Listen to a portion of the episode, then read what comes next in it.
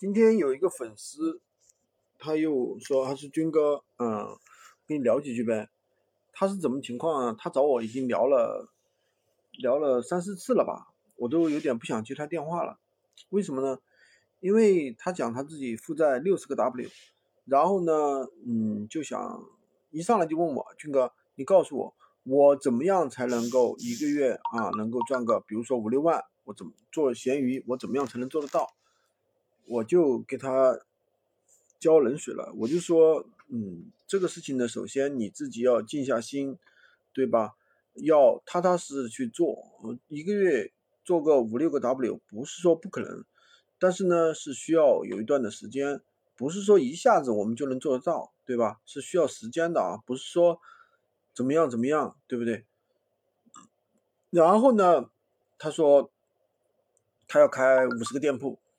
他要开一百个店铺，然后又怎么怎么样？又说了半天，然后呢，我又说说到最后呢，又说资金不够，然后呢，要自己啊，又去筹措资金。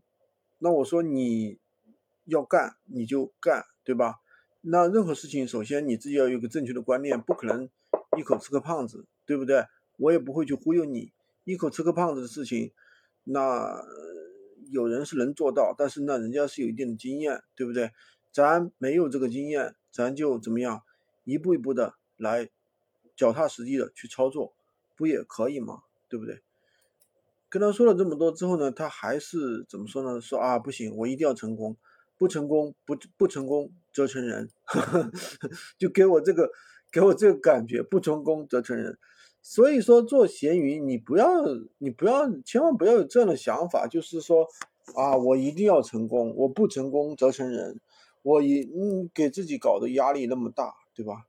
所以说我感觉首先呢，嗯，怎么说呢？没那么没那个必要。首先你没那个必要，不要把自己压力搞得那么大，然后就想着我一定要怎么怎么样啊，给你自己一个很大的一个规划，然后又怎么怎么样，是不是？我个人觉得没那么必要。那你想了两个月都还没做起来，对吧？那你还不如现在就。怎么样，踏踏实实的去做，对吧？